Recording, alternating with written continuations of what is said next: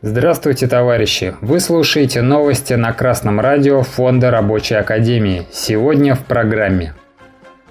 Число самозанятых в России превысило 8 миллионов человек. В Евраз идет итальянская забастовка. ТАСС сообщает, что число самозанятых в России увеличилось с начала года на 23% и по итогам июля достигло чуть более 8 миллионов человек. Соответствующая статистика представлена на платформе поставки данных Федеральной налоговой службы России. Выручка самозанятых в июле достигла примерно 100 миллиардов рублей. Ими было начислено 5 миллиардов рублей налога на профессиональный доход – НПД. Регионом с наибольшим числом плательщиков НПД стала Москва. Следом идут Московская область, Санкт-Петербург, Краснодарский край, Республика Татарстан.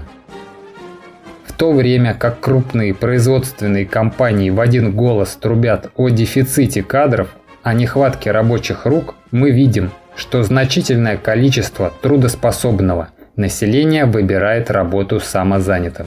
Выбирает, конечно, не от хорошей жизни. Полная социальная незащищенность идет рука об руку со статусом самозанятый.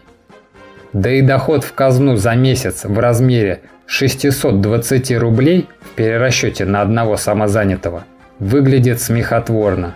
Эта армия трудящихся находится фактически на подножном корме и не дает экономике страны никаких преимуществ. Но на настоящий момент низкая оплата труда, вредные условия и постоянные переработки на производстве подталкивают ищущих заработок делать выбор в пользу работы курьером и таксистом. Опять мы упираемся в необходимость поднимать престиж производительного труда. Прежде всего такими способами, как заработная плата на уровне стоимости рабочей силы. Также необходимо снижение вредных факторов производства, в том числе с помощью внедрения автоматизации и механизации. Еще нужно сокращение рабочего дня до 6 часов без сокращения заработной платы. Все это те меры, о которых мы говорим и пишем на ресурсах Фонда Рабочей Академии и Рабочей партии России. Такие задачи под силу осуществить только крепкому профсоюзу, созданному инициативными передовыми рабочими и поддержанному большинством трудового коллектива. Подобные меры дадут приток новых кадров производительную сферу.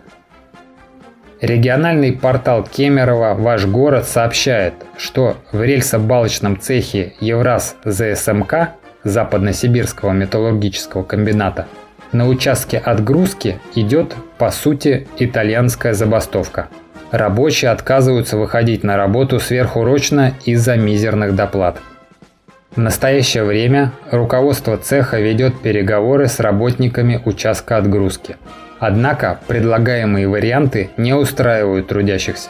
По заверениям рабочих, первичная профсоюзная организация Евраз ЗСМК никак не участвует в отстаивании их прав и интересов. Действия а точнее бездействие Желтого профсоюза, подчиненного администрации, нам вполне понятны. Был бы профсоюз рабочим, то он бы сам выступал в авангарде борьбы за повышение оплаты за сверхурочную работу. Рабочим уповать на профсоюз, в котором они не являются хозяевами, не стоит. Мы же напоминаем о существовании статьи 99 Трудового кодекса Российской Федерации – где подробно описаны условия сверхурочной работы. Призываем и всех рабочих поднимать свою юридическую грамотность и регулярно знакомиться с трудовым законодательством. О письменном согласии на сверхурочные, о продолжительности сверхурочной работы, о порядке ее оплаты, обо всем вы сможете узнать в Трудовом кодексе. Знание законов рабочими – это первый шаг к их исполнению капиталистами. Новости читал Артеменков Дмитрий с коммунистическим приветом из города Загорск Московской области.